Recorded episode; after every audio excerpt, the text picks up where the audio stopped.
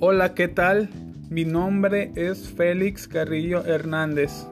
Hoy 18 de julio del 2021 les quiero presentar el siguiente podcast del ciclo del ácido cítrico y cadena respiratoria. El ciclo de Krebs es un proceso metabólico que ocurre en casi la mayoría de organismos vivos. Este proceso también llamado el ciclo del ácido cítrico se da en la membrana interna de la mitocondria. El ciclo de Krebs tiene una etapa preparatoria a través de la glucólisis, que inicia con una molécula de glucosa, la cual tiene 6 átomos de carbono. Mediante este proceso podemos obtener dos moléculas de piruvato de 3 carbonos cada una.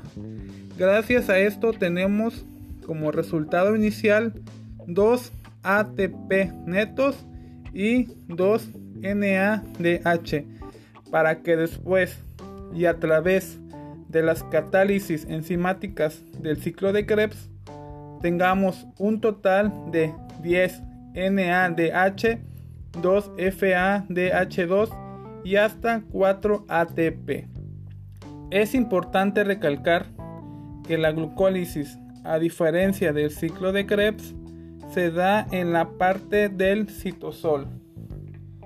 Por otro lado, tenemos la fosforilación oxidativa y la cadena de transporte de electrones, en el cual se obtiene energía del NADH para oxidarse en NAD+, el cual es un elemento indispensable en la respiración celular.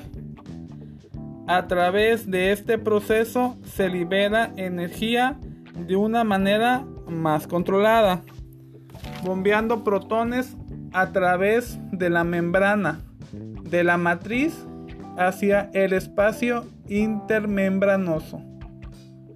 Como resultado de este proceso tenemos la creación de ADP que al unirse con un grupo fosfato a su vez nos va a ayudar a producir ATP, con el cual se obtiene la energía de todos nuestros sistemas biológicos. Y así es como concluye este proceso muy importante en la respiración celular, que si hacemos un resumen se ven tres procesos, que es la glucólisis, que es la cadena de respiración de transporte de electrones y el ciclo de Krebs. Muchas gracias.